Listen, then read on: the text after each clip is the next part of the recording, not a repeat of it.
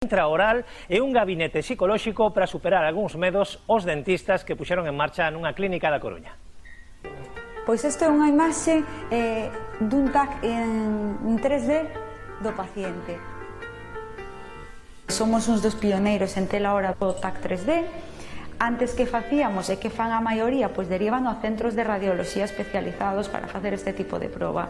Pero o telo nos aquí, isto vai permitir, por un lado, que o paciente non se teña que desplazar, e, e teña que vir días máis tarde para que lle deamos un, un diagnóstico aceitado, O TAC 3D, que é unha visión eh, tridimensional nas tres dimensións dos maxilares do paciente, isto é visual, vemos concretamente como se ve e como está toda a boca do paciente, podemos ver se hai problemas nas articulacións, nos senos nasais, se hai algún quiste, vemos exactamente grosor do, do oso, altura, absolutamente todo.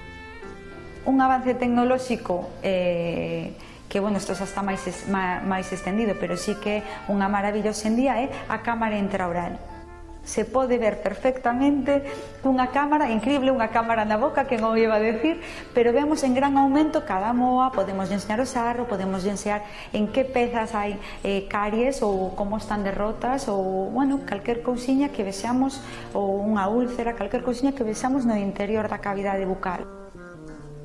Resulta increíble como avanzou a odontoloxía nestes últimos anos dunha forma vertixinosa e de feito está avanzando e confiamos en que seguirá eh, avanzando. Podemos decir que é eh, a rama da medicina que máis avanzou, non? Tanto é así que se pensamos antiguamente, nos remontamos anos atrás e nos acordamos cando éramos pequeniños, incluso dos nosos avós, iban ao dentista sempre saíanse en algún dente, non? Hoxe procuramos que o efecto sexa todo o contrario, conservar os dentes e eh, facer un unha boa prevención para que o paciente poda eh, conservar os, todos os seus dentes e pode ser, se é posible, toda, toda a vida. Non? O paciente sabe que e confía que está en boas mans, porque antes de facerlo a él, si sí, lo estamos mostrando aquí nestas pantallas.